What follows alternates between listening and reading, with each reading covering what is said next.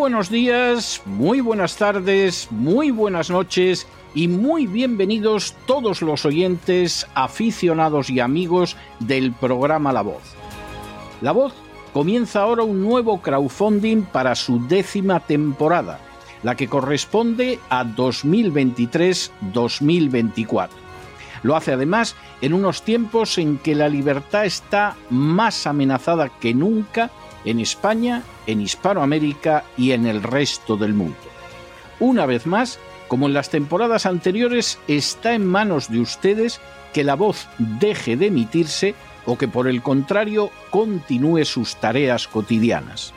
Debido a la crisis económica, al cambio del dólar en relación con el euro y sobre todo a la censura persistente de este programa en las redes con su correspondiente desmonetarización, en esta décima temporada nos vemos obligados a aumentar el objetivo del crowdfunding hasta la cifra de 150 mil dólares. Con esa cantidad, la voz podría cubrir los gastos de hardware, la distribución por Internet del programa, los modestísimos estipendios que recibe el equipo de la voz integrado por ocho personas, así como los gastos generados por la comisión, las recompensas y los gastos de envío relacionados con el crowdfunding. Por supuesto, una vez más, la décima vez, como cada año, son ustedes los que deciden.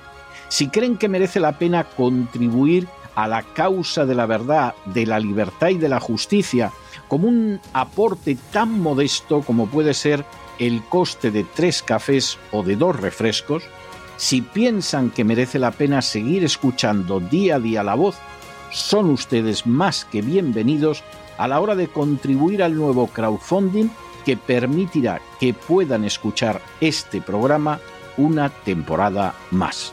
Muchas gracias por todo. God bless you.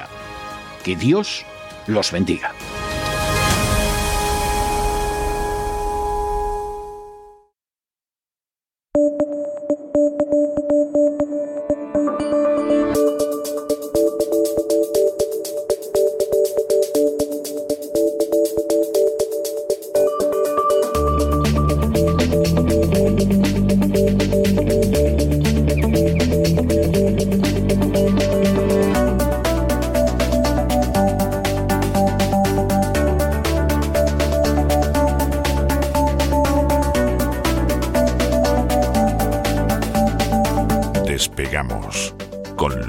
Ramírez.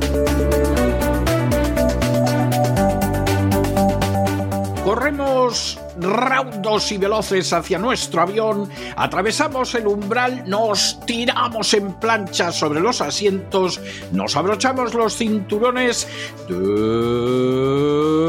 despegamos y nos vamos elevando por los aires hasta alcanzar nuestra altura y nuestra velocidad de crucero. A mi lado, don Lorenzo Ramírez, que nos va a contar de qué va a ir ese gran reseteo de este fin de semana.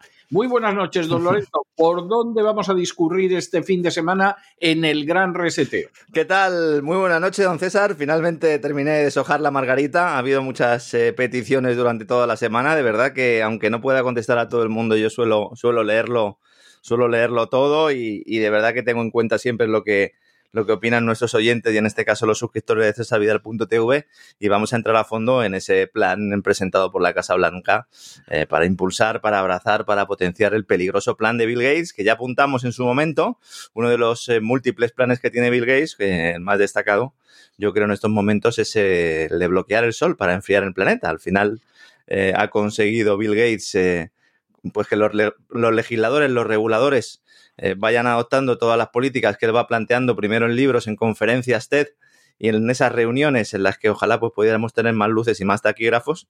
Al final Bill Gates lo vuelve a conseguir. Nos llamaban locos, nos llamaban teóricos de la conspiración, decíamos que éramos unos desinformadores. Bueno, realmente había un proyecto ahí importante con la Universidad de Harvard. Lo hemos mencionado en el programa especial que hicimos sobre geoingeniería. Hicimos un programa doble derribando algunos mitos, sobre todo en relación a los chemtrails, un polémico programa que la verdad yo creo que, fue muy necesario. Eh, según va pasando el tiempo, pues estoy más contento de aquel programa, sobre todo porque vamos viendo cómo realmente se está intentando preparar a la población para lo que va a venir después, que es un plan de chemtrails completamente oficial completamente oficioso y al menos en Europa y Estados Unidos pretenden que sea eh, un proyecto global. La agencia Bloomberg esta semana ya avanzaba a este punto y luego la Casa Blanca, tres días después, pues publicó un comunicado y un informe de 44 páginas que vamos a analizar mañana en profundidad. Sé que todo el mundo no tiene conocimiento de inglés, el documento está publicado en la web de la Casa Blanca. Luego es que son 44 páginas, hay algunos aspectos que realmente pues no son muy relevantes, pero hay otros que sí. Mañana pues vamos a hacer como siempre solemos hacer en estos casos, una selección de las principales ideas, vamos a explicar los antecedentes de todo esto de esa perturbación estratosférica controlada que pretenden eh, Bill Gates y la Universidad de Harvard. Veremos también el papel de la ONU. Eh, hay un debate en el seno de la ONU porque hay mucha gente que rechaza todo este tipo de tecnologías, no por ser peligrosas, que lo son, y ellos mismos lo admiten, sino porque temen que entonces se vaya desinflando un poco esa lucha contra el CO2, que han hecho eh, que sea el dogma principal de la secta de la calentología, de la Iglesia del Cambio Climático. Cuando digo secta de la calentología, iglesia del cambio climático, nuestros amigos que nos acompañan desde hace más tiempo, pues ya conocen un poco cuál es nuestra tesis, pero a los nuevos se lo vuelvo a, recordar, porque como siempre se va sumando nuevas personas, nosotros en ningún momento ponemos en cuestionamiento el cambio climático. El cambio climático lleva existiendo desde que la Tierra es Tierra, incluso antes de que la Tierra fuera Tierra. Lo que sí discutimos es la, toda la iglesia que se ha creado con una serie de dogmas sin ningún tipo de respaldo y que además pues lo que intentan es potenciar esa falsa lucha contra el cambio climático utilizando al hombre como herramienta y como instrumento no solo destructor de esa naturaleza sino posteriormente eh, pues como elemento al que hay que sacrificar para salvar esa naturaleza ¿no? hemos hecho muchos programas al respecto este verano vamos a hacer más Vamos a, intentar eh, aprovechar también el periodo estival para derribar algunos mitos y dedicarle más tiempo a cada uno de los elementos que conforman esta secta climática. Pero bueno, vamos viendo cómo poco a poco la actualidad nos va dando la razón, lamentablemente, ¿no? También vamos a abrir una ventana de esperanza porque hay muchos científicos que están en contra de todo este proyecto. De momento eh, no les han callado del todo, así que vamos a utilizar buena parte de la información que ellos han puesto sobre la mesa, también con enlaces oficiales, como siempre hacemos, eh, y dando todos los instrumentos y las herramientas para que nuestros amigos pues, puedan realizar investigaciones por su cuenta o si quieren ampliar parte de lo que vamos a contar mañana pero es eh, muy relevante todo esto, más allá de, que nos pueda sonar a cachondeo, eh, aquello de que quieren tapar el sol, quieren tapar el sol, realmente. Es cierto, es, es la verdad es que, claro, es cierto, suena cachondeo. Pero, suena cachondeo, sí.